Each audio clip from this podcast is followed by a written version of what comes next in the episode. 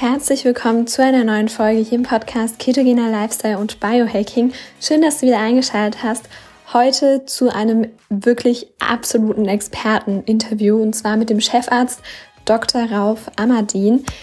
Äh, Dr. Rauf Amadin und Andi sprechen über das Thema Prävention, warum die meisten chronischen Erkrankungen ernährungsbedingt sind. Super spannende Themen. Ich wünsche dir ganz viel Spaß beim Zuhören.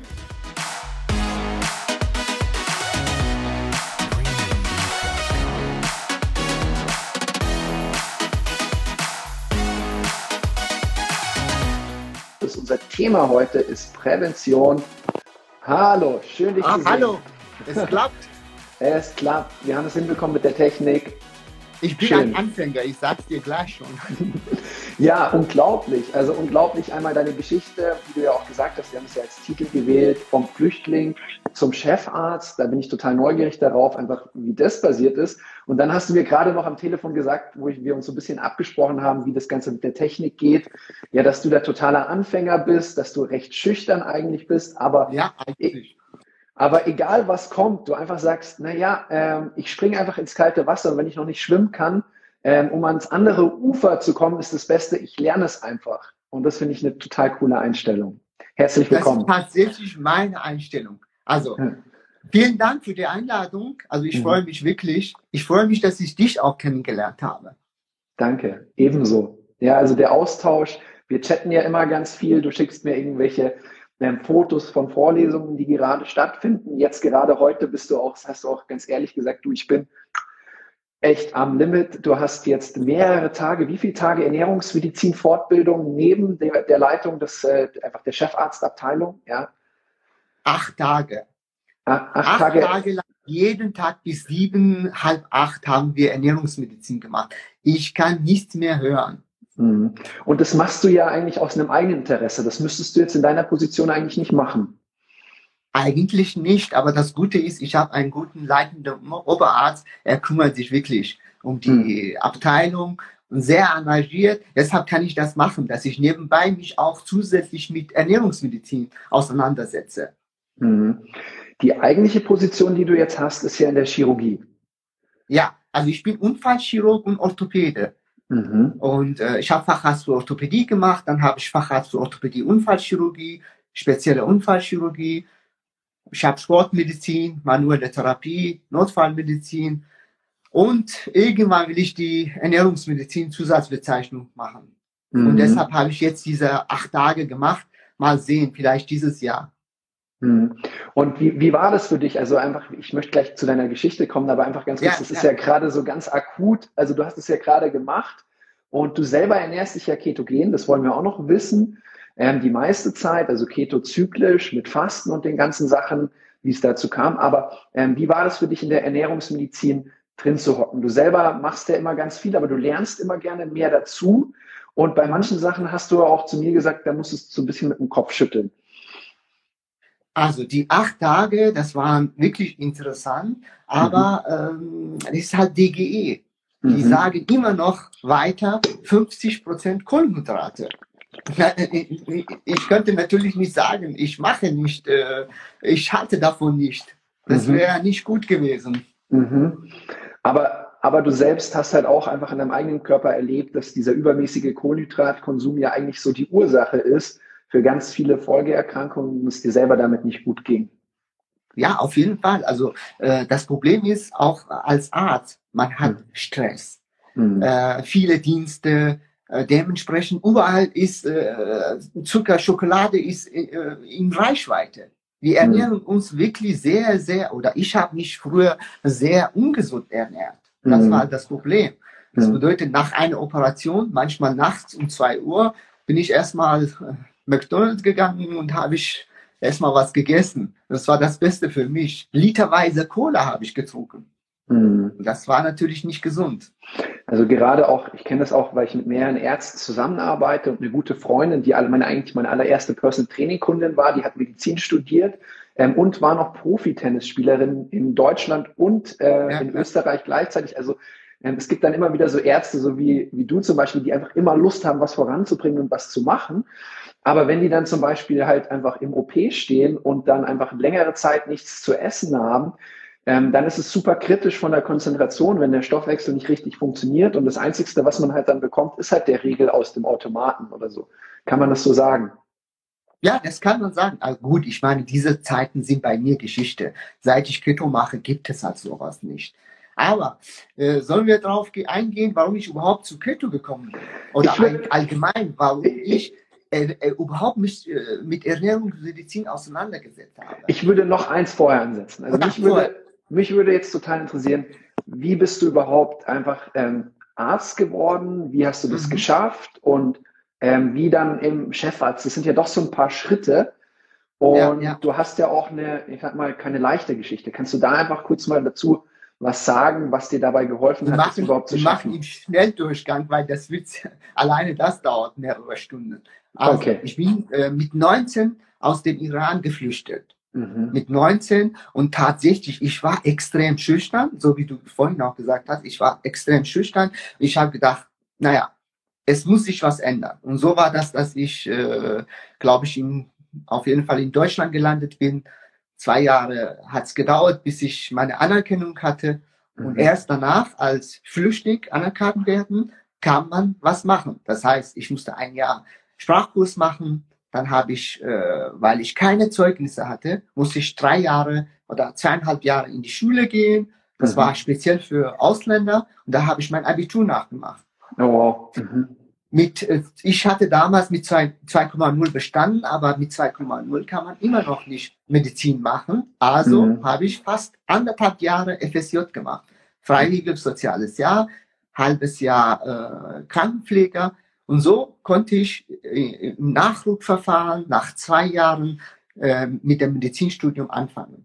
Oh wow, ja. Also ja, ein, und ich ein, hatte mit 27 habe ich angefangen Medizin zu studieren. 27, stell dir mal vor. Hm. Ja, also tatsächlich, ich kann dir sagen von mir selbst, das war auch immer so mein Traum, ähm, eben weil bei mir ist ja auch mein Vater recht früh gestorben, wo ich dann gesagt mhm. habe, okay, äh, mich interessiert einfach das ganze Thema Gesundheit und ich selber war ja mit äh, 14, 15 chronisch krank, dass ich gesagt habe, okay, ich möchte einfach lernen, wie du was verändern kannst. Und ich habe gesehen, was alles möglich ist, dann mit einer Heilpraktikerin, wo ich zusammengearbeitet habe. Ich bin jetzt ganz froh, dass ich nicht den medizinischen Weg eingeschlagen habe, äh, mhm. weil in meinem Spektrum ich auch Menschen helfen kann, aber viel weniger, ich sag mal, ja, so Pflichten auch habe äh, mit Abrechnungskatalog ja, ja, ja. und diesen ganzen Sachen. Ähm, aber gut, also es ist so, ich denke, es ist total schön auch zu sagen, vielleicht diesen beschwerlichen Weg, den du halt hattest, ja, hat dir vielleicht auch diese Nähe zu den Menschen gebracht. Also, ja, weil ja, ich glaube, ganz viele in Deutschland, die einfach Medizin studieren, haben einfach ein super Abitur, machen das, weil es die Eltern gemacht haben, machen das, weil es mhm. einfach nach wie vor einfach sehr, sehr angesehen ist. Ähm, und dann zack, hüpfen die ins Studium und ähm, haben gar nicht so am Anfang die Connection, also die Verbindung zu den Menschen. Und wenn du sagst, okay, FSJ, dann wirklich auch Pflege gemacht. Ja, ja. Ich glaube, das hat dir sehr viel geholfen, auch einfach diesen Kontakt einfach herzustellen. Ja, auf jeden Fall, auf jeden Fall. Mhm. Und dann, äh, wie gesagt, mit äh, Arzt sein, das ist halt viel Stress, äh, gesunder, äh, also ich habe mich auch nicht gesund ernährt. Dementsprechend mhm. viel Stress. Ich hatte ähm, Colitis ulcerosa, ich habe mit Bluthochdruck wahrscheinlich war auch nicht in Ordnung. Mhm. Ich habe Reflux gehabt und das war am Anfang, ich kam damit eigentlich klar. Mhm. Bis ich, glaube ich, 2014, war das 2014, 15? Auf jeden Fall, ich habe ein Jahr, war ich in äh, einer Stadt in der Nähe von Kassel. Ich wollte meine, ich wollte spezielle Unfallchirurgie machen und deshalb mhm. habe ich, äh, bin ich da hingegangen und war ich ein Jahr da gewesen. Ich habe in meinem Arbeitszimmer geschlafen. Oh. Das war mein Arbeitszimmer, mhm. aber äh, das war eigentlich nicht schlecht, weil ich hatte alles gehabt, was man, sagen wir, zu einer ungesunden Leben notwendig ist. Also mhm. Stress, viele Dienste, dann in meinem Zimmer Laptop, mhm. Telefon, Handy, Computer, Drucker, dann äh, abends meistens habe ich mich von von äh, von äh, äh, ich habe gedacht, das wäre gesund, also von äh, äh, Dosenfutter sozusagen, äh, Bohnen, Kichererbsen, mhm. Thunfisch. Aber man muss auch bedenken, diese Dosen, die sind mit Bisphenol A äh, bedeckt sozusagen. Also mhm. das heißt, ich habe echt volle Ladung habe ich gekriegt. Und mhm. einen Monat, nachdem ich angefangen hatte, habe ich eine Nachricht bekommen, dass mein Vater ist auch krank geworden. Mhm. Und dementsprechend, es ist halt so, bei Krankheiten, äh, der, der Körper hat genug Reserven. Aber irgendwann, wenn Psyche nicht in Ordnung ist, wenn Familie, also weit weg von Familie, mhm. äh, dementsprechend, wenn alle diese, äh, diese Voraussetzungen nicht stimmen, dann bricht man zusammen. Ich hatte mhm. letztendlich, ich habe zwar Sport gemacht ein bisschen, aber Sonne, Fremdkörper, äh, Fremdwort. Mhm. Was für Sonne? Also Vitamin D wahrscheinlich gar nichts. Mhm. Und das war halt der Grund, wo ich gesagt habe, ich bin wirklich am Ende. Und deshalb habe ich gesagt, ich muss mein Leben ändern und langsam gucken, was ist die Ursache? Warum geht es mir überhaupt nicht gut? Wenig Schlaf, das ist Wahnsinn. Also in meinem Zimmer sozusagen so viel Elektronik, zusätzlich äh, die haben morgens um 4 Uhr, halb fünf kam jemand und hat sauber gemacht. Ich habe mhm. gesagt, ihr seid wahnsinnig eigentlich.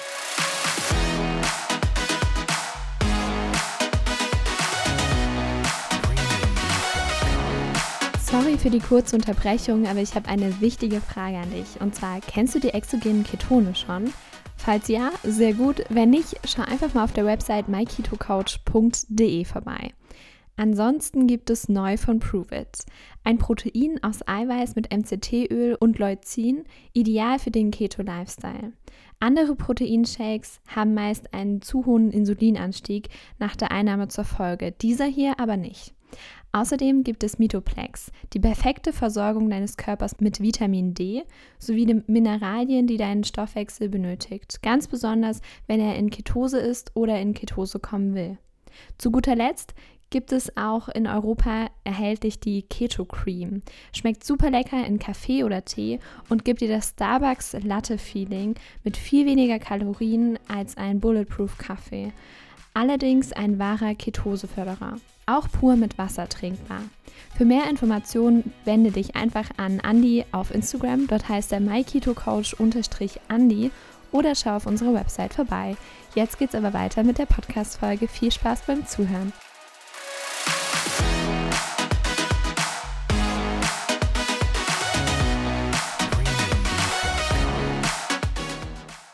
Aber wie gesagt, das war für mich vom Vorteil, weil ich konnte dadurch sehen, was macht den Menschen krank? Mhm. Also wenig Bewegung, schlechte äh, Ernährung, äh, Stress, familiär, Psyche, alle diese Sachen zusammen, also der Fass sozusagen überläuft und irgendwann bricht man zusammen. Mhm. Damals habe ich, habe ich angefangen, mich mit Vitamin D auseinanderzusetzen. Ich hatte, äh, glaube ich, zehn Tage Vitamin D genommen und dann erst später habe ich meinen Vitamin D-Spiegel gemessen, war gerade bei, bei 10 Nanogramm Milliliter, obwohl ich 10 Tage genommen hatte. Das ah, bedeutet, okay. bei mir war wahrscheinlich nicht mehr messbar. Also ich mhm. nehme an, wahrscheinlich war das nicht mehr messbar. Und deshalb äh, habe ich als erstes empfehle ich immer Vitamin D, weil ich bin mhm. tatsächlich Anhänger von Vitamin D. Ich glaube, du hast dazu auch schon mehrere Interviews gegeben. Ich glaube, eins mit der ja, Julia ja. Tulipan zusammen auch. Genau, genau, genau. Also einfach so, was ich ganz spannend finde, ist, also wir schreiben ja oft auch noch spät abends und auch früh morgens. Also du bleibst natürlich dir selbst treu, was das geht, dass du halt einfach viel bewegen magst. Aber ähm, du sagst selber, okay, viel arbeiten, wenig Schlaf, schlechte Ernährung, die ganze Zeit im Arbeitsumfeld, keine private Ausflucht, dann die ganzen elektronischen ja, ja. Geräte, so. Das war das, wo einfach bei dir noch dann was, ein Fall in der Familie, was einfach das fast zum Überlaufen gebracht hat. Also ich genau, denke auch, genau, genau. also ich denke auch, so äh, Burnout ist selten einfach nur eine Sache, die dich kaputt macht. Also Nein, ich, genau. also ich glaube auch zum Beispiel, es gibt ja Übertraining, wird ja oft gleichgesetzt mit ähm, zum Beispiel Burnout, aber Übertraining an sich kann man eigentlich fast nicht schaffen, wenn die, wenn nicht andere Faktoren noch mit dabei sind. Natürlich macht es Sinn zu regenerieren, aber ein Übertraining ist ja dann dieses Chronic Fatigue Syndrom. Chronic Fatigue Syndrom, Burnout, Übertraining sind im Prinzip drei verschiedene Wörter, die einen ähnlichen Zusammenbruch des Systems beschreiben. Ja, nur, ja, ja.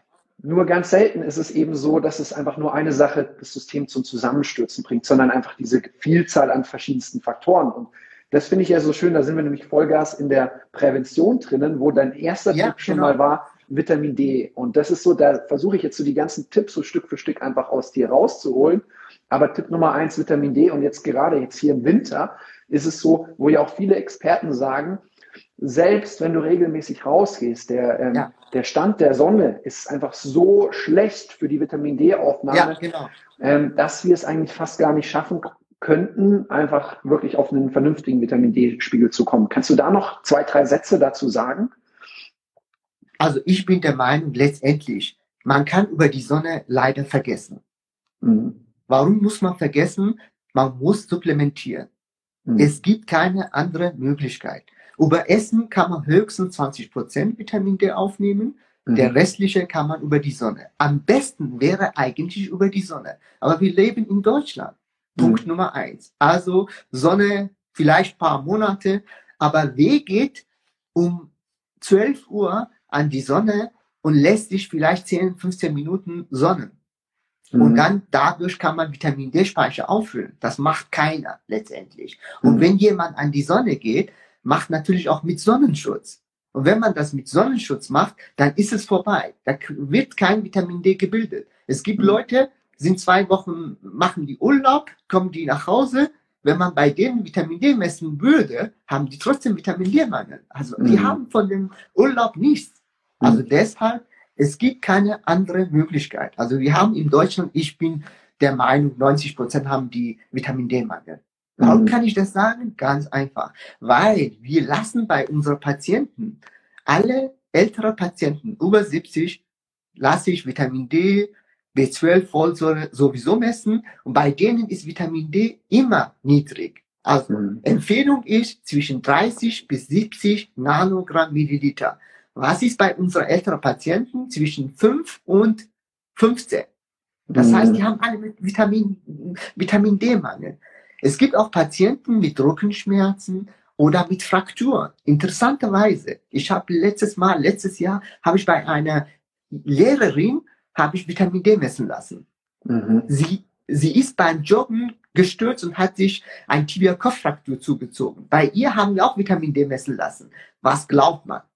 jemand, äh, der immer draußen ist und glaubt, nein, Vitamin D definitiv ist in Ordnung. Bei ihr war auch 20 Nanogramm Milliliter. Mhm. Also bei Patienten, junge Patienten, ist auch niedrig. Also es gibt keine andere Möglichkeit. Man sollte das messen lassen. Fertig. Mhm. Also das ist auf jeden Fall.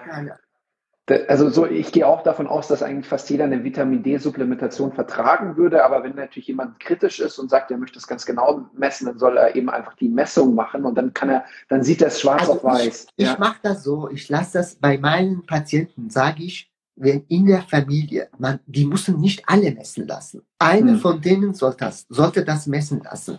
Es ist doch kein Problem, man muss, äh, ich meine, äh, unser Problem in unserer Gesellschaft, wir kümmern uns um unsere Autos viel mehr als um uns selber. Das ist doch Wahnsinn. Also ich weiß es nicht. Man muss doch immer gucken, wie es mit dem Ölstand. Das Auto muss man gucken, ist es, äh, äh, also ich tanke auch, man muss auch tanken, Ölstand gucken, alles gucken letztendlich. Mhm. Und bei uns machen wir das nicht. Ja. Also es ist klar, bei allen ist es Vitamin D-Mangel, aber ich sage, man kann doch nicht jemand, der ganz niedrig ist und jemand, der einigermaßen miteinander vergleichen. Also meine Devise ist es, ehrlich gesagt, das ist aber nicht die Empfehlung von den Ärzten. Hm. Ich sage, innerhalb von sieben bis zwei Wochen kann man die Speicher auffüllen mhm. und danach sollte man wirklich täglich nehmen. Ganz einfach. Das mhm. wäre am besten. Also erstmal mit einer hohen Dosis quasi aufladen. Ja. Da redest du von so genau, 10.000 genau. Einheiten wahrscheinlich sowas, ja? Ja, das ist, äh, das gibt tatsächlich auch Seiten, wo man, äh, wo man, ähm, also äh, es gibt bestimmte äh, Ärzte, die sich äh, damit auseinandersetzen äh, und ähm, die Empfehlung, man kann letztendlich, je nachdem, wie dieser Mangel ist, auffüllen. Das heißt, nehmen wir an, ich habe 10 Nanogramm Milliliter, ich mhm. muss aber ein Ziel haben. Nehmen wir an, ich möchte das, äh, sagen wir mal, auf 60 erhöhen oder auf 70 mhm. erhöhen, dann brauche ich insgesamt von 10 auf 20 brauche ich 100.000 Einheiten. Okay, wow. Vitamin D. Das bedeutet, ich brauche insgesamt von 10 auf 70. Wie viel brauche ich? 60.000, also äh, 60 muss es erhöht werden, die Differenz. Mhm. Das heißt, insgesamt brauche ich 600 internationale Einheiten. Mhm. Das kann man tatsächlich über zwei Wochen kann man das machen. Wie viel man das macht, ob man mit 40.000 täglich, mit 60.000 täglich. Man sagt eigentlich, äh, innerhalb ein bis zwei Wochen wurde nicht Probleme, es kommt zu keine Probleme. Mhm. Man muss natürlich die Kofaktoren beachten. Das bedeutet Magnesium und Vitamin K2. Mhm. Also Ärzte äh, und auch Apotheker kennen noch nicht mal, was Vitamin K2 ist. Mhm. Ja, Aber also wichtig ist tatsächlich, ich empfehle vorher sogar Magnesium auffüllen. Also Magnesium sollte man auf jeden Fall machen, weil sonst kann das zu Muskelkrämpfe kommen und äh, weil Magnesium ein Kofaktor ist. Mhm. Also Vitamin D wird umgewandelt im Körper, im Leber, im Nieren und wird zur aktiven Form umgewandelt und dabei braucht man auch Magnesium.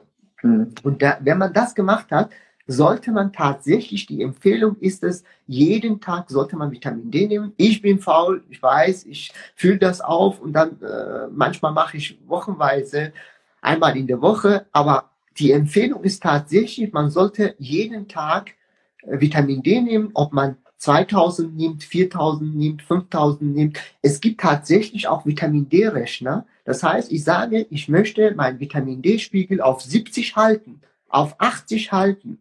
Und dann mhm. kann man genauso halten.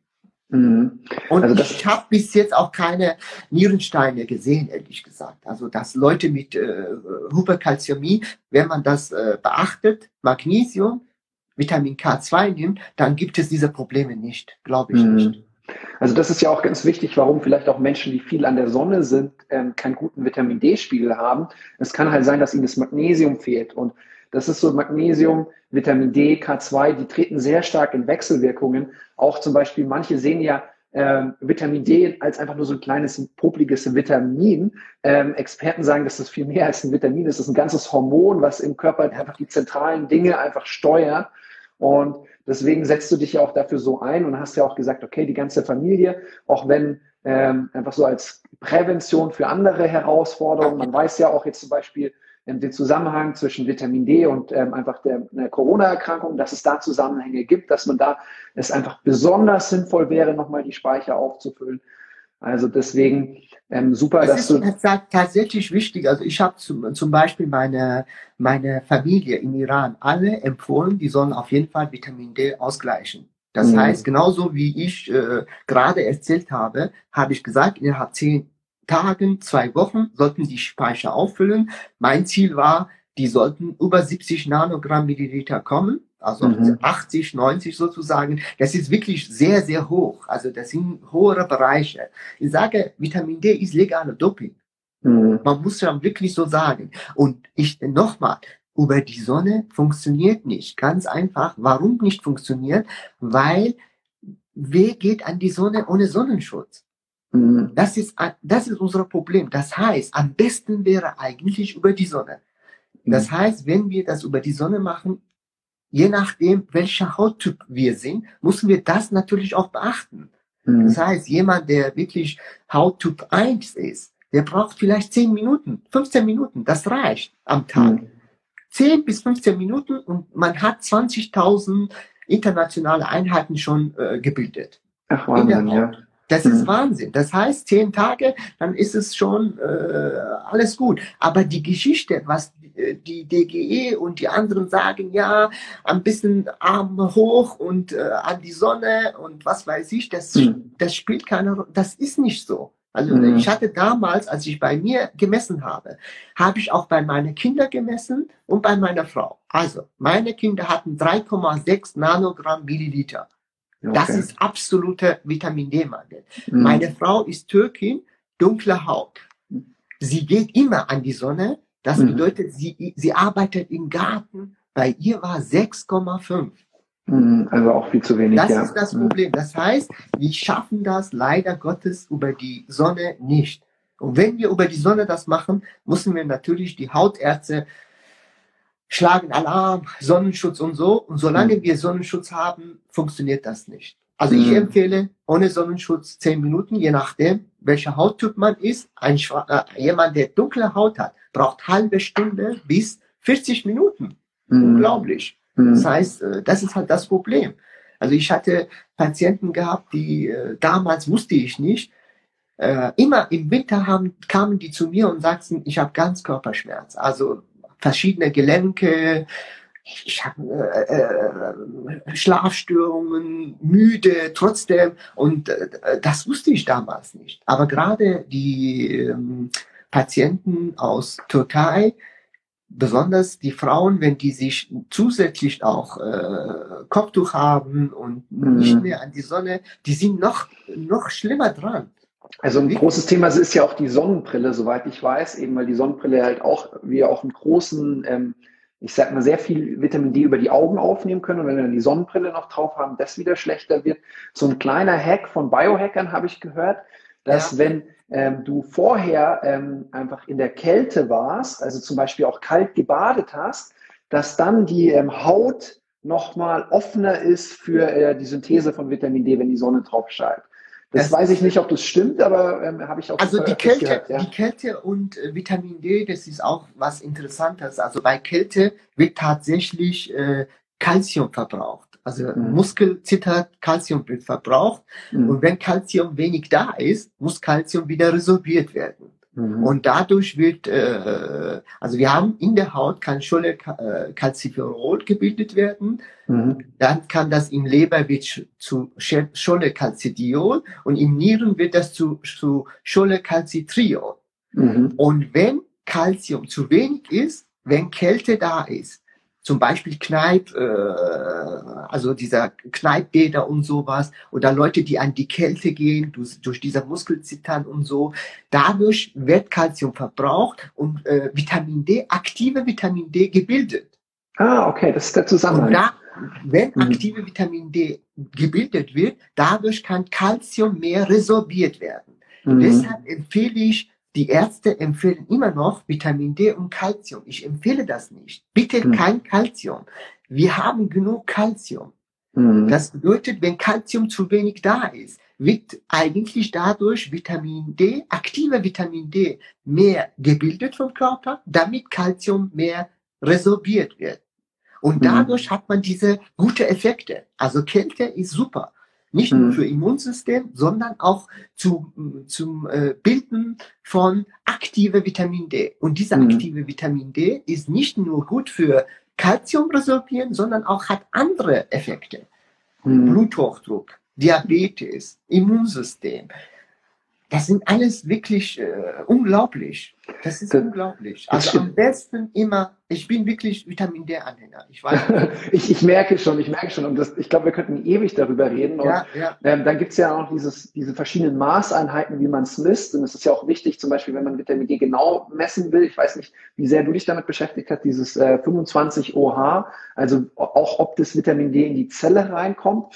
Aber ich würde einfach sagen, so einmal jetzt, ähm, also es haben Menschen gefragt, was für Empfehlungen es gibt. Ich glaube, du gibst auch keine Produktempfehlungen. Das ist einfach wichtig, glaube ich, dass man einen guten Hersteller macht. Also für die ganzen Fragen, die jetzt kommen, ich, vielleicht schickst du mir auch mal den Rechner ähm, noch ja. zu per also Facebook. Es gibt, es gibt mehrere Seiten, äh, äh, mehrere gute Seiten. Mhm. Einmal äh, äh, Sonnenallianz und einmal Vitamin Delta äh, vom Dr. Held, von Helden. Also der mhm. Dr. von Helden beschäftigt sich eigentlich mit Vitamin D. Und diese Seiten haben einen Vitamin D-Rechner. Zum Teil, man kann mhm. sogar bei äh, Vitamin D Delta, äh, man kann sogar anhand einer Fragebogen, kann man sogar Vitamin D-Spiegel messen lassen.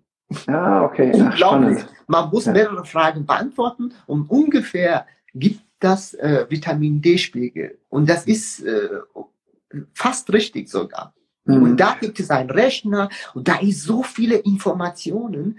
Ehrlich gesagt, ich sage, meine Patienten, die müssen sich selber damit befassen. Das ist auch ein spannender Ansatz, ja. Unser mhm. Problem ist es zum Beispiel Patienten bei uns in der Klinik, die kriegen alle, egal ob die Mangel haben, nicht Mangel haben, 1000 bis 2000. Das ist natürlich, äh, ist halt zu wenig. Mittlerweile machen wir das so, dass unsere Patienten zumindest fünf Tage jeden Tag 20.000 kriegen. Aber das ist auch immer noch wenig. Mhm. Das werden wir demnächst, irgendwann müssen wir das ändern. Mhm. Das ist ja auch was, was ich total schön finde. Du sagst ja auch, du bist überhaupt nicht gegen die Akutmedizin. Du bist ja sogar eine ganz wichtige Säule in der Akutmedizin. Bei mir ist es so, ich hatte mal, als ich eben recht jung war und mir niemand geholfen hat in klassischen Medizin, so eine gewisse Wut und so einen gewissen Ärger auf so die klassische Schulmedizin mhm. ähm, und habe dann nur noch mich in der alternativen Richtung rumgetrieben. Mittlerweile bin ich total dankbar und wünsche mir auch dieses Hand in Hand gehen und gerade jetzt zum Beispiel auch äh, Chirurgie, Orthopädie, äh, als meine Schwester ähm, ihren Motorradunfall hatte, ja, ja. da war ich dankbar ohne Ende für einfach das, was alles gemacht werden kann.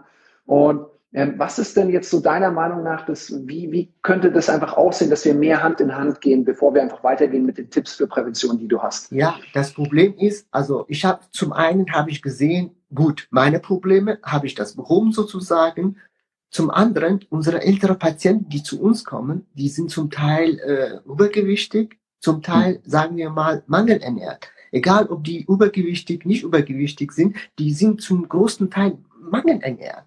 Mhm. Das heißt, wenig, äh, ob das Vitamin D, B12, Folsäure, viele andere Vitamine sind wahrscheinlich auch äh, nicht so äh, optimal. Zusätzlich haben die einfach zu wenig Muskeln. Mhm. Wir haben zu wenig Proteine, also zu wenig, äh, und dadurch sind die eigentlich nicht vorbereitet. Das hm. bedeutet, mhm. wenn sie einen Unfall haben, dann sind sie echt arm dran. Mhm. Unsere Patienten, wenn die ins Krankenhaus kommen, die sind, die Älteren, meine ich, die sind mindestens 20 Prozent, 25 Prozent, wenn die reinkommen, sind mangelernährt. Mhm. Und wenn die im Krankenhaus sind, ungefähr 70 Prozent sind die mangelernährt. Das heißt, mhm. wir, wir fordern das auch nicht. Ja. Das heißt, im Krankenhaus müssen wir das auch ändern. Also wir, mhm. wir versuchen natürlich Proteinshakes geben, ein paar andere Sachen machen, aber das ist ein langer Weg. Das, mhm. das habe ich sogar in äh, Ernährungsmedizin gehört, dass äh, diese Zahlen, diese 25, 20 bis 25 Prozent der Patienten sind mangelernährt. Oder mhm. halt, äh, das bedeutet, bevor man einen Unfall hat, bevor man äh, eine Fraktur hat, sollte man vorbereitet sein. Mhm. Das heißt, mit dem Diabetes, äh, mit dem Adiposita, mit vielen anderen Sachen, die müssen wir, wir müssen uns um sowas kümmern. Mhm. Das ist etwas, wo einfach ein großer Teil in meinem Sportstudium war, dass wir halt ja. halt einfach gesagt haben, okay, äh, jemand hat eine Verletzung, er wird bald operiert. Ähm, wie können wir ihm helfen, dass er nach der Operation einen schnellen Heilungsverlauf hat. Und da hast du einfach eine ganz wichtige Sache angesprochen. Wir leben in der Überflussgesellschaft, aber sind mangelernährt. Da haben die Menschen jetzt gefragt, ja, wie kann man das herausfinden? Ja, am besten messen. Da halt immer wieder Vorsicht, dass wenn äh, man mit einem klassischen Blick aufs Blutbild schaut und die normalen Empfehlungen sieht, äh, also das heißt, wenn es heißt, du bist ähm, eigentlich top ernährt, kann es trotzdem heißen, dass du einen totalen Mangel hast, weil die Frage ist, auf welche Werte beziehst du dich? Das ist halt ein Punkt. Viele sind auch nach klassischen Werten einfach schon weniger gut ernährt. Das ist so das eine Ding. Ähm, und das andere, was wir im Sportstudium immer wieder gehört haben, ist es total wichtig, dass vor einer Operation du deine Muskeln stärkst, dass du deinen ganzen Bewegungsapparat stärkst, ja, ja. weil äh, je mehr die Muskeln aktiv sind, desto besser ist der Heilungsverlauf, desto schneller kannst du wieder aufstehen. Und das allergrößte Problem ist ja oft, dass wenn Krankheit kommt oder wenn eine Operation gemacht wird, dass die Menschen auch eine gewisse Zeit ruhig liegen müssen. Aber genau wenn sie ruhig liegen, baut, die, baut das Immunsystem schnell ab, bauen die Reparaturmechanismen schnell ab. Also das heißt, ähm, jemand, der sich operieren lässt, tut sich im Prinzip eigentlich am besten darauf vorbereiten, wie auf, ich sag mal, einen kleinen Wettkampf zu sagen, ich schaue, dass ich mein ganzes System vorbereite, ich schaue, dass ich meine ganzen Speicher auffülle, weil das ist auch, ähm, zum einen, es wird ein Eingriff gemacht, jetzt zum Beispiel von deiner Seite, aber ähm, es muss Hand in Hand gehen. Der Körper muss ja auch mit dem Eingriff umgehen ja, ja. und dann auch die Reparatur selber quasi vollenden. Ja, also es ist ja nie so, dass der ja, reinkommt in, in, in die OP und rauskommt und es ist fertig. Nein, danach muss der menschliche Körper selber arbeiten. Und das ist das, wo ich halt so spannend finde, dass du sagst, okay, Hand in Hand. Und ähm, man kann zum Beispiel auch vor einer Operation auch mit Antioxidantien arbeiten. Man kann nach, man sollte vielleicht mit Antioxidantien nicht im nahen Umfeld zum Beispiel von der OP arbeiten, weil wenn eine OP ist, ist ja oft auch ein Eingriff, wo dann Entzündungen positiv fördert, mhm. dass die Reparaturarbeiten getriggert werden. Also das sind dann so ganz spannende Sachen, die man sich ansehen kann. Also ähm, ich glaube, wir müssen langfristig alle müssen sich auf Ernährung, und Bewegung konzentrieren. Es gibt halt manchmal Fragen, ja, was ist wichtiger, Ernährung, Bewegung? Also ich sage, die beiden, das sind wie siamesische Zwillinge. Die mhm. kann man nicht getrennt mit, äh, voneinander äh, beachten. Das geht mhm. nicht. Also da sind beide sind wichtig. Natürlich, wenn jemand will sich, äh, wenn man jemand will abzunehmen, man kann das mit Sport nicht alleine machen. Mhm. Also Ernährung, definitiv. Meiner ja. Meinung nach, Ernährung ist am wichtigsten. Und äh, warum, deshalb, äh, für mich ist es Keto sehr wichtig, weil es einfach Zucker. Das ist äh, mein Feind Nummer eins. Also mhm. Zucker hat unser Leben verändert. Ganz einfach. Das ist mhm. meine Meinung. Und das hat dazu geführt, dass auch Leute äh, übergewichtig sind. Nach außen kann man, wenn die Leute kommen, die sind übergewichtig, dann kann man nie sagen, sind die eigentlich äh, mangelernährt oder nicht. Wir mhm. haben adipose Patienten mit äh, wenig äh, adipose Patienten, die wenig Muskeln haben. Das heißt, die mhm. sind nicht, äh, die sind nicht gesund die haben mhm. Vitaminmangel, die, das ist halt unser Problem, weil mhm. zu viel Zucker, zu viel verarbeitete Lebensmittel, das kann man nicht mehr als Lebensmittel bezeichnen. Mhm. Das ist das Problem. Füllstoffe, ja. keine Nährstoffe, ja. Ja, und dann unsere Lebensmittel, ob das Gemüse, Obst ist, die sind auch nicht mehr das, was sie früher waren. Mhm. Ich meine, wir haben doch äh, momentan jede Zeit können wir äh, in jedem ob Winter, Sommer, wir haben immer Zugang zu, zu Gemüse und Obst. Das kann, das kann doch nicht. Äh, es ist nicht die Natur. Es ist halt einfach nicht das die Natur. Also halt so. da wird halt viel dran gearbeitet, optimiert, gespritzt und ja, importiert, nicht, grün gepflückt. Nicht, ja. Wir wissen nicht, ob die genug Vitamine haben. Mhm. Also ich habe eine Woche lang gelernt, nein, die haben genug. Alles mhm. ist gut. Mhm. Ich glaube nicht, dass wir dass unser Zustand gut ist. Und das mhm. zeigt auch, 50 äh, Prozent der, äh, der, äh, der Menschen in Deutschland oder 60 Prozent der Männer sind übergewichtig. 50 mhm. Prozent der Frauen sind übergewichtig. Ja, also wir das haben waren hier, die Zahlen, die ich ja. da gelernt habe. Also das heißt, irgendwas viel haben. Wir haben viel vor uns, viel, viel zu tun. Wir, wir haben, wir haben eine wirkliche Epidemie, was Übergewicht angeht. Wir haben eine wirkliche Epidemie. Pandemie.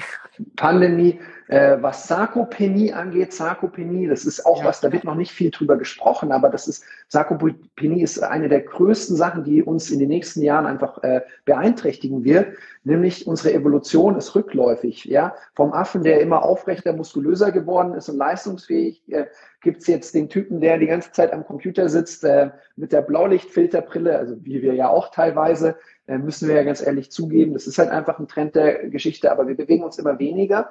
Und Sarkopenie heißt Muskelverlust. Und wenn wir weniger Muskeln haben, Muskeln ist nicht einfach nur was, was nett ist zu haben, was gut aussieht, sondern es ist ähm, systemrelevant. Systemrelevant für unser Fall. körperliches System, für Regeneration, für Immunsystem, ähm, Schutzmechanismen. Und ähm, da ist es halt so wichtig zu sagen, okay, wir, wir machen etwas dafür. Und das finde ich, finde ich super wichtig, dass du das ansprichst. Genau.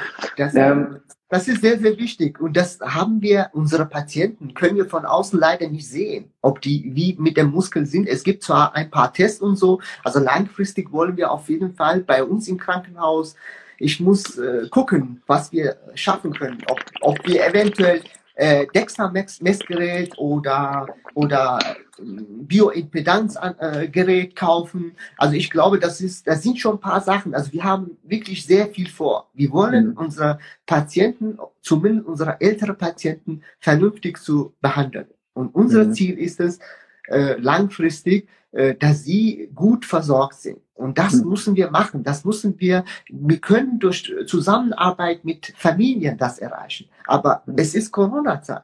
Das mhm. hat alles durcheinander gebracht. Mhm. Also es ist äh, sehr, sehr traurig, weil es einiges durcheinander gebracht hat, weil es eine ganz, ganz schlimme Entwicklung ist. Aber vielleicht kann man es auch als Chance sehen, zu sagen, okay, es ist ja deswegen doppelt so wichtig eigentlich. Im Prinzip alles, worüber wir sprechen, ist in der jetzigen Zeit um ein Vielfaches wichtiger. Ähm, nicht, dass es dich vor allem schützen kann, aber es kann dir auf jeden Fall helfen, dass dein mhm. System mit egal was kommt, einfach besser zurechtkommt. Und ähm, das ist halt so etwas, wo ich sage, okay, vielleicht bringt es ja uns auch dazu, gewisse Reformen zu machen, gewisse Reformen im Bereich Prävention zu unterstützen. Mhm. Und ich glaube, dass da sehr, sehr viele Experten einfach offen sind und Lust haben, was zu verändern. Ähm, also ich glaube auch, ich bin deiner Meinung, wir müssen was verändern, weil unsere Zukunft sieht düster aus. Ich muss, warum? Ich sehe unsere Zukunft jeden Tag. Wir mhm. haben mit Patienten zu tun, die 70, 80, 90 Jahre alt sind. Wir haben äh, die letzten paar Wochen haben wir Patienten operiert, die über 100 sind. 100, mhm. 105, 106 Jahre alt. Das mhm. heißt, wir werden immer älter. Die mhm. Menschen in Deutschland werden älter. Das mhm. bedeutet, wahrscheinlich, äh, man muss so eine Zahl mit 100. Da werden mhm. wir langfristig zwischen 80 bis 100 Jahre alt werden. Aber leider Gottes, das bedeutet nicht, dass wir auch gesund sind. Mhm. Weil die, die Patienten haben meistens, also diese Menschen haben viele Medikamente und die sind nicht gesund. Das mhm. heißt, wir werden älter, aber die Jahre, die wir älter sind, die sind aber nicht gesunde Jahre. Und das bringt mhm. doch nicht. Und also interessanterweise Menschen in, in anderen Ländern, im Vergleich in skandinavische Länder, die sind tatsächlich gesünder als in Deutschland. Hm, spannend. Ja. Ist halt so. Wir müssen das ändern. Und ich sage immer, es geht ja nicht darum, at years to life, also mach dein Leben länger, sondern at life to years. Also ich sehe das zum Beispiel jetzt einfach an meiner Mutter, die ist jetzt in Rente gegangen und ähm, hat jetzt Zeit, Geld, alle Möglichkeiten. Ähm, und ich sage dir, jetzt kannst du einfach durch die Welt gehen und einfach ja, alles machen, worauf du Lust hast. Fall. Muss und man das machen. Und das Traurigste überhaupt ist ja, man arbeitet die ganze Zeit, dann kommt man in die Rente, aber dann hat man das Geld, aber nicht mehr die Zeit. Also man hat äh, Geld und Zeit, ja, um alles zu machen, aber vielleicht die Gesundheit nicht mehr. Und viele, die halt berufstätig äh, sind, haben das Geld, aber keine Zeit. Ähm, hätten noch die Gesundheit, die dann, bis sie in der Rente sind, wieder weg sind. Die ganz jungen Menschen haben die Zeit, aber kein Geld und die Gesundheit. Also das Schöne wäre ja, wenn man irgendwie das so in Harmonie bringt, dass man halt sagt, okay, man, man kann halt auch das machen, worauf man richtig Lust hat, weil dann kommt auch noch die psychische Gesundheit ja, dazu. Ja, ja. Und dann kannst du auch ein Mensch sein, der wieder andere inspiriert anzupacken, einfach so ein Vorbild zu sein. Und deswegen, das ist halt auch so was, wo ich jetzt so freue und auch vielen Menschen ähm, einfach auch gut tut, die jetzt gerade sich trauen, zum Beispiel erste Schritte mit Keto zu machen, raus vom Zuckerstoffwechsel. Einfach auch das mal von dir zu hören, auch von jemandem im System, der sagt, Mensch, es braucht beides. Und ähm, bei dir war es ja so, du hast ja ganz am Anfang erzählt, ja, deine Ernährung war nichts, Stress, nein, nein, nein. Ähm, im Arbeitszimmer geschlafen. Mhm. Ähm, du hast gesagt, irgendwann kam der Punkt, da ging es einfach nicht mehr weiter, da war der Burnout da. Und da jetzt meine Frage, wie, wie ging das dann? Wie ging das dann, dass du umgeschwenkt bist, deine Ernährung verändert hast und wie ernährst du dich heute? Also, ja, das wäre ja auch ein Tipp. Über Jahre habe ich eigentlich versucht, ein bisschen zu, äh, die Ernährung zu verändern und so. Und ähm, trotzdem, es hat immer, ich mal die Schwankungen waren da. Ich war zwischen 80 und 85 Kilo, manchmal auch 75 Kilo, aber es waren meine, äh, meine, äh, meine, äh, mein Gewicht war halt so. Das heißt, mhm. es hat, äh, es gab äh, mal äh, bessere Zeiten, mal schlechtere Zeiten. Irgendwann 2018 habe ich äh, angefangen, äh, die, die Ausbildung äh, für ähm, Kraft- und Gesundheitstrainer bei Strength First zu machen. Meine mhm. Frau kann das nicht mehr hören.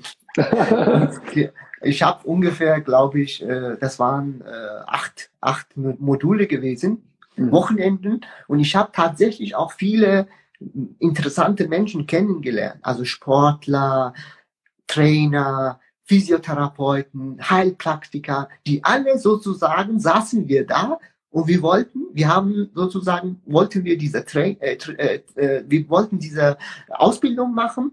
Wir haben uns mit, äh, mit Ernährung auseinandergesetzt und, äh, äh und äh, der Chris Eichelmeier, ich weiß nicht, ob du ihn kennst, mhm. er hat halt diese Ausbildung äh, gemacht und er hat auch äh, schon in erste Woche äh, über Ernährung, paar Sachen erzählt und sagt, ja, jeder von euch muss auch eine Hausarbeit machen. Und ich habe meine Hausarbeit, ich irgendwie nachgedacht, hat er auch über Keto erzählt. Ich habe gesagt, Keto ist, hört sich gut an. Muss ich das ausprobieren? Also mhm. ich habe dann mich damit auseinandergesetzt, aber wenn ich was mache, alleine nur durch Lesen und so funktioniert das nicht. Deshalb habe ich tatsächlich auch in die Tat umgesetzt und dann konnte ich mich nicht mehr trennen. Mhm. Ich konnte mich wirklich nicht trennen und ich wusste auch, durch Fasten kann man schneller in Ketose kommen. Und deshalb mhm. habe ich das auch äh, am Anfang, glaube ich, manchmal sogar eine Woche habe ich gefastet. Also das mhm. mache ich aber übrigens immer noch. Das heißt, im mhm. Jahr mache ich zwei bis dreimal, fünf bis sieben Tage faste ich immer noch. Und mhm. momentan mache ich tatsächlich auch Intervallfasten, weil ich finde, das ist am besten. Mhm. Was ist, warum sage ich, dass es am besten ist? Weil unsere Gene sind eigentlich, haben sich über 40.000 Jahre nicht viel verändert. Wir haben mhm. früher, haben wir auch, es gab nicht immer, äh, es gab nicht immer was zu essen. Wir mussten äh, als Jäger und Sammler mussten wir rausgehen, mussten wir jagen und erst danach haben wir was gegessen. Es, mhm. es wurde dann gegessen, wenn was draußen gejagt wurde. Das heißt mhm. vorher eher gefastet. Und mhm. das ist meiner Meinung nach natürlicher Vorgehensweise. Mhm. Und es gab auch keinen Zucker. Es gab höchstens Früchte und das und jenes, aber auch nicht zu je jeder Jahreszeit. Mhm. Und deshalb sage ich, unsere Gene sind zurückgeblieben sozusagen, haben sich nicht angepasst. Was haben wir momentan? Wir haben Kühlschrank. Wir mhm. haben Kühlschrank, das heißt, jederzeit kann ich an Kühlschrank rangehen. Mhm. Und äh, unser Problem ist, wenn wir uns nicht ketogen ernähren, sind unsere Glykogenspeicher sind voll sozusagen. Das ist unser kleiner Kühlschrank in der Küche, sage ich mhm. immer meinen Patienten so. Ich versuche immer so zu erklären, wir haben zwei Kühlschränke. Ein mhm. Kühlschrank in der Küche, mhm. das ist unser Glykogenspeicher, 500 Gramm bis 600 Gramm, je nachdem zusammen im Muskel und so, je nachdem, mhm. ob man Sportler ist oder nicht. Ja, klar. Mhm. Das Problem ist, wenn das geleert ist, der Körper möchte das nicht. Mhm. Sag sofort diese Kühlschrank wieder auffüllen. Und das ist das Problem. Wenn jemand, äh, wenn jemand mehrere Stunden nichts gegessen hat, dann der Blutzuckerspiegel geht runter, dann dreht man durch. Ich muss sofort wieder was essen. Mhm. Bei Keto ist nicht der Fall. Glykogenspeicher sind leer und wir haben unser, unser Kühlschrank ist sowieso immer leer. Dieser mhm. Kühlschrank in der Küche ist leer. Also ich muss im Keller gehen. Im Keller unser Tiefkühlschrank ist voll. Also das mhm. sind unsere äh, Fette, unsere Körperfette. Fette, ja. wo wir mhm. Dran gehen. Das ist der, das ist der Unterschied. Also ich, ich mache das halt so und dementsprechend, wenn ich auch operiere, ob drei Stunden, vier Stunden, das macht mir überhaupt nicht aus. Also mhm. ich kenne keine Blutzuckerschwankungen. Mhm. Bei mir habe ich schon mal messen lassen zwischen 80 bis 100. Es gibt keine Blutzuckerschwankungen. Das heißt, irgendwann abends esse ich und das war's eigentlich. Und das mhm. ist halt dieser, äh, dieser Schwankungen gibt es nicht. Und das ist der Grund, warum ich sage, Keto ist einfach genial. Und wenn man nicht Keto machen kann, man kann mhm. auch Low Carb, High Fat machen. Das geht auch. Mhm. Also, wie gesagt, diese Geschichte, Fett macht Fett, definitiv bin ich nicht damit einverstanden. Das mhm. ist, das finde ich nicht mehr. Aber die Ärzte sind immer noch der Meinung, Fett macht Fett. Mhm. Das hast du ja auch in der Ernährungsfortbildung jetzt einfach gemerkt ja, und so. Und ähm, ich glaube, es gab auch einen Beitrag äh, ketogene Ernährung bei Diabetes Typ 2 oder sowas, hast du mir, glaube ich, also mal das ist interessant, tatsächlich, genau, tatsächlich, es gibt viele Studien momentan, die sagen eindeutig, dass Low Carb für Patienten, die Diabetes haben, ist auf jeden Fall notwendig. Und mhm. interessanterweise, ähm, die haben gesagt, in Deutschland doppelt so viel also das heißt, die Diabetiker in Deutschland verbrauchen doppelt so viel Insulin wie in anderen Ländern. Mhm. Und das haben die damit begründet, dass einfach äh, die Zahl, also die, die Kohlenhydrat äh, Konsum ist einfach viel mehr als andere Länder. Mhm. Und das, das ist das Problem, mhm. wirklich. Also das große Problem ist ja auch jetzt bei, bei uns ja so, wenn du ja einfach mal anfängst mit der Insulintherapie, ähm, mhm. Oft die Menschen, die Insulin brauchen, haben ja eine Insulinresistenz. Das ist ja. die Vorstufe von Diabetes. Und jetzt ist es so, okay, äh, man schafft es nicht, die umzustellen. Ähm, oder man geht davon aus, der Mensch ist faul, der wird sich schon nicht anders ernähren, auch wenn man es vielleicht wüsste. Na gut, was machen wir? Insulin kommt nicht mehr richtig in die Zellen rein. Ja, ja, ähm, ja. Das heißt, der Mensch kommt nicht mehr richtig an Energie. Ja, das ist so der, der eine Punkt. Okay, wir geben mehr Insulin, weil wenn wir viel Insulin draufschmeißen, irgendwas kommt schon rein in die Zelle, irgendwas klappt schon.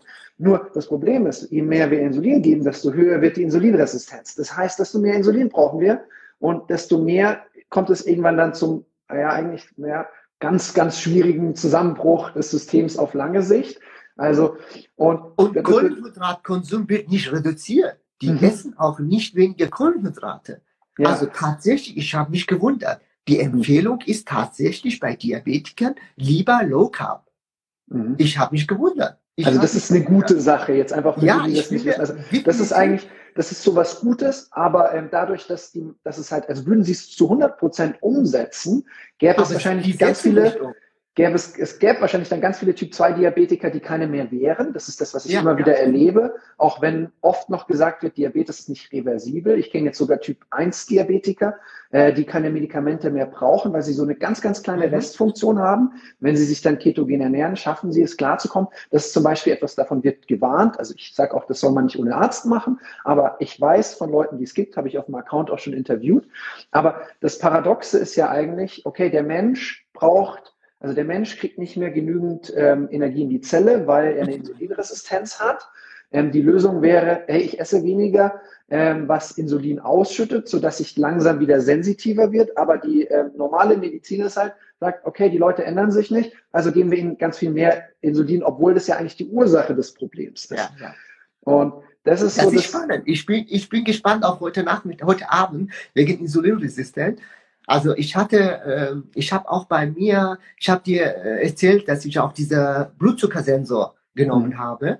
Ja. Und ich hatte früher, habe ich mich eigentlich durchgehend überwiegend ketogen ernährt. Und dann habe ich geguckt, wie ist es eigentlich bei mir, die, ähm, die, die Leute, die sich streng ketogen ernähren. Die haben mhm. auch Insulinresistenz. Das ist eine natürliche Insulinresistenz. Und das mhm. bedeutet, wenn ich zum, äh, zum Arzt gehe und der ma mache ich Glukosetoleranz. Definitiv, der sagt, es tut mir leid, Sie sind Diabetiker.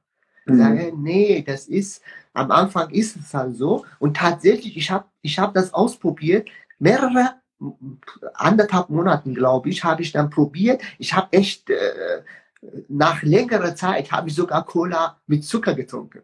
Kuchen mhm. ohne Ende. Und dann habe mhm. ich gesehen, wie zum Beispiel meine Blutzuckerwerte hochgegangen sind, aber die sind nicht so schnell runtergegangen. Das bedeutet, das war insulinresistent. Mhm. Ich hatte das gehabt und deshalb habe ich dann nach mehreren Monaten, als ich das gesehen habe, habe ich gesagt, das muss ich ändern und deshalb mache ich tatsächlich einmal in der Woche esse ich halt ein bisschen mehr Kohlenhydrate, und äh, auch manchmal sogar ganz normal, weil sonst meine Familie dreht durch. Die, die, die können das nicht mehr hören. Die können kein Keto mehr hören. Mhm. Und äh, dementsprechend einmal am Tag. Ich habe gestern zum Beispiel Pommes gegessen. Mhm. Ich habe es, äh, also ist erst ganz normal einmal am Tag und danach am nächsten Tag mache ich das so, dass ich äh, 20 Stunden, 18 Stunden mache ich fastig und dann komme ich tatsächlich sehr schnell wieder in, in Ketose. Das ist also das, ganz, ganz spannend. Das ist noch ein ganz, ganz wichtiger Punkt, ähm, die Insulinresistenz durch Permanent Keto. Ich habe mich ganz lange davor gedrückt, diesen Artikel endlich zu schreiben. Aber tatsächlich bin ich jemand, der jetzt auch mittlerweile sagt, Keto Cycle, das ist für mich so das, was ich anstreben möchte, auch mit allen Menschen. Nur halt, wenn jemand ähm, es nicht mehr richtig schafft, in Ketose zu kommen, sollte er erstmal streng Keto machen, auch mit Fasten ja. vielleicht arbeiten, bis der Fettstoffwechsel wieder richtig funktioniert. Ähm, das vielleicht auch über ein, zwei, vielleicht sogar drei Monate. Aber zum Beispiel tatsächlich, ich hatte den Blutsensor dran, Florence ja. hatte den Blutsensor dran und ich habe immer mal wieder so ein bisschen Kohlenhydrate gegessen. Sie nicht, sie war strenger unterwegs und sie hatte auch diese Insulinresistenz gebildet über zu, zu streng Keto. Und das ist halt jetzt etwas, wo wir halt auch sagen, ähm, die, es ist doch eigentlich die Kunst, ist es, unser Körper kann alles verstoffwechseln, was er hat. Mhm. Da, dazu sind wir gemacht. Und das heißt, auch zu sagen, jetzt ähm, ist halt immer wieder so ein Punkt, auch gerade beim weiblichen Stoffwechsel ist nicht immer Fasten zum richtigen, also so zweite Zyklushälfte so empfehlenswert. Mhm. Oder auch beim Thema ähm, Schilddrüsenerkrankungen, Schilddrüsenunterfunktion kann es sinnvoll sein, ein paar mehr Kohlenhydrate ja. zu essen. Also das finde ich total cool, dass du das auch sagst. Hey, Keto nicht über alles, ähm, sondern diesen Weg der Ketose des Fettstoffwechsels wieder ermöglichen aber dann halt auch zu schauen, dass du flexibel bleibst und auch die Kohlenhydrate gut verwerten kannst, ja, weil sonst hast du halt auf der anderen Seite auch diese Insulinresistenz. Wir machen das jetzt nicht wie mit Pommes, ähm, wir machen das meistens so mit, mit so stärkehaltigen Gemüse, zum Beispiel rote Beete, ja, Süßkartoffeln, das habe ich eine Zeit, ich habe gesagt, das ist halt bei uns immer so, es gibt halt am Samstag Hähnchen mit Pommes und dementsprechend... Das ist einfach so ein Familienritual. Ja. Aber man kann tatsächlich, so wie du gesagt hast, mit gesunder Kohlenhydrate, ob das äh, Süßkartoffeln oder was weiß ich, man kann hm, versuchen einfach und gucken mhm. äh, mit äh, ähm, und dann kann man gucken, wie der Körper sich äh, reagiert sozusagen. Mhm. Und das ist äh, oder Obst, Obst. Also ich esse hauptsächlich eigentlich nur Beeren. Also am mhm. Tag esse ich jeden Tag esse ich Beeren, definitiv. 100 mhm. Gramm Beeren sind immer drin. Super gute Antioxidantien und zum Beispiel auch auch Blaubeeren etc. haben zwar Fruchtzucker, sind aber trotzdem mit den anderen Stoffen, die mit drin sind, auch sehr, sehr gut, um den Blutzucker zu stabilisieren. Ja, ich auch 100, ja. 100 Gramm hat gerade mal 7 Gramm Zucker. Das ist doch Wahnsinn. Ja. Das, mhm. ist, das ist gar nicht letztendlich. Mhm. Aber gut, ich werde wahrscheinlich demnächst auch gucken, dass ich vielleicht zwischendurch ein bisschen Kohlenhydrate erhöhe und dann sehe ich, wenn ich genug Sport mache, dann schafft das der Körper theoretisch auch nicht nur 20 mhm. Gramm, sondern auch 50 Gramm oder wie auch immer. Das ist, das ist etwas, was sehr, sehr spannend ist, was ich einfach festgestellt hatten. Wir hatten ja vor zwei, drei Wochen diesen Kniebeugenurlaub gemacht. Das heißt, dreimal am Tag wirklich schwere Kniebeugen machen. Und da hatte ich auch den Sensor dran. Ja, und. Ähm, und da gab es dann auch so Momente, wo ich echt viele Kohlenhydrate gegessen habe. Aber der Blutzucker. Ja, ja. Weil die Speicher komplett leer waren durch Keto, ja. Intervallfasten, dann noch die Bewegung. Das heißt, also es ist auch so, Kohlenhydrate muss man sich verdienen. Das ist immer so ein schöner Spruch. Und wenn du, äh, ich sag mal, sehr intensiv leistungsfähig bist, ja, äh, ja. die Speicher sind leer, du füllst die Speicher auf, die Speicher sind wieder leer, weil du trainiert hast, ist ja, dann überhaupt nicht so das Thema, ja. Also echt spannend. Also hier gerade schreibt Mami, Papi, so interessant hier, schade, die Stunde ist schon fast rum. Ja, wir werden jetzt dann auch langsam, langsam zum Ende kommen, aber ich denke mal, ähm, sehr, sehr spannend, einfach was für Tipps du gibst. Also wir haben über Vitamin D gesprochen, wir haben allgemein über Vitamine, Mineralien gesprochen. Das ist einfach, du meinst, man, man wäre unterernährt. Du sagst, Bewegung ist ein wichtiger Punkt für die Prävention. Bewegung, Training, sowas ist auch ein ganz, Ernährung. ganz wichtiger Punkt, äh, bevor man operiert wird. Ja. Ernährung, Riesenthema. Also Ernährung ja. kann deine Medizin sein, kann aber ja. auch dein Gift sein, kann auch dein, ich sag mal, sicherer Untergang sein. Übrigens, wir haben gelernt, sogar die haben zugegeben, 75 Prozent chronischer Krankheiten sind durch Ernährung, mhm. durch Fehlernährung. 70 Prozent, 75 Prozent der chronischen Krankheiten werden durch Ernährung verursacht. Mhm. Also deshalb müssen wir unsere Ernährung ändern. Deshalb das, was du gerade gesagt hast, Ernährung, Sport und meiner Meinung nach, man muss bestimmte Vitamine einfach supplementieren. Es gibt keine andere Möglichkeit. Es gibt Sportler, die das machen. Es mhm. gibt Menschen, die krank sind, die das machen. Und je nachdem, jeder muss für sich entscheiden, was für Supplemente man nimmt. Ganz mhm. einfach. Aber mhm. ich glaube, man muss viel ändern. Wir haben mhm. viel vor. Ja, total schön. Ich selbst freue mich auch, dass du den Ketonen einen Versuch gegeben hast, wo ich glaube ich auch erstmal skeptisch unterwegs warst. Aber jetzt, wenn du sagst, okay, du musst voll leistungsfähig sein und konzentriert, dann gibt es die halt mal einfach vor der OP oder einfach, wenn ähm, du einfach nochmal einen kleinen Energieschub brauchst, dass der Blutzucker sehr stabil bleibt. Darüber wird es auch heute Abend gehen, um 17 Uhr, ja. zum Thema Insulinresistenz. Ähm, tatsächlich ist es da einfach so, werden wir uns auch mal anschauen, was die Insulinresistenz über Fettsäuren, wie das gebildet wird, ähm, was man machen kann, was für Lösungen es gibt, was stille Entzündungen sind, äh, wie man Ketone es wird, einsetzen es kann. Sehr interessant. Ich bin gespannt. Also es gibt sogar im Gehirn Insulinresistenz. Das mhm. heißt, die Leute, die insulinresistent sind sozusagen, die haben auch Gehirnzellen. Da kann Zucker nicht verwertet werden. Mhm. Und dann kommt es zu dieser Heißhunger und immer mehr Essen und dieser, äh, dieser Teufelskreis sozusagen. Mhm. Wir haben jetzt von einem Gehirnforscher, äh, der Dr. Daniel Amen heißt der, mhm. ähm, den haben wir neulich übersetzt, vorgestern war das. Und der hat eben auch einfach ganz, ganz viel über das Gehirn erzählt. Der ist auch Psychologe, aber ich glaube auch Mediziner. Und er hat auch gesagt, zum Beispiel ähm, Parkinson, die ähm, Alzheimer, diese ganzen neuronalen Erkrankungen sind oft die Folge von einer Insulinresistenz des Gehirns. Ja, ja. Also das heißt eine Glukoseverwertungsstörung des Gehirns. Genau, genau. Da bin ich auch, bin ich fest davon überzeugt. Das ist auch der Grund, warum ich sage, dass, also ich glaube, wir machen alles richtig. Ich mhm. weiß, es ist nicht einfach. Ich meine, aber ich mache das weiter. Mhm. Definitiv. Das werde ich nicht mehr langfristig ändern. Mhm. Total schön. Also ich freue mich, also hier sagen auch schon ganz viele, es sollte wiederholt werden, nochmal, äh, nochmals treffen.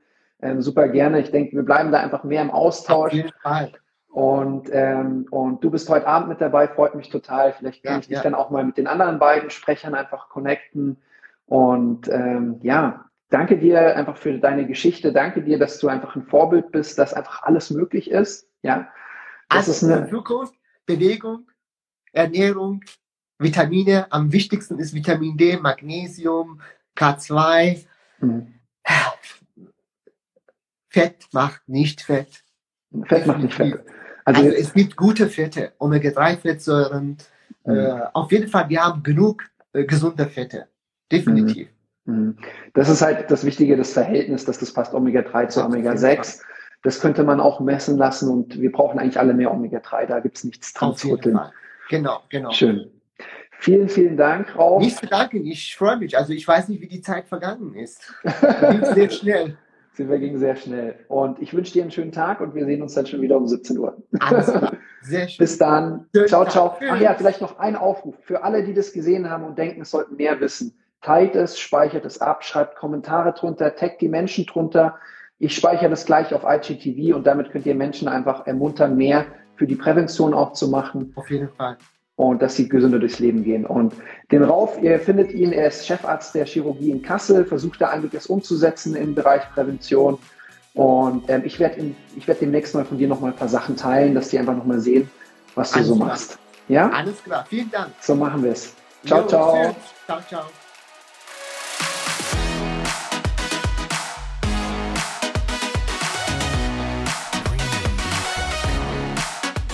Das war's auch schon mit der heutigen Podcast-Folge hier im Podcast Ketogener Lifestyle und Biohacking mit Andreas Ulrich, aka My Keto Coach.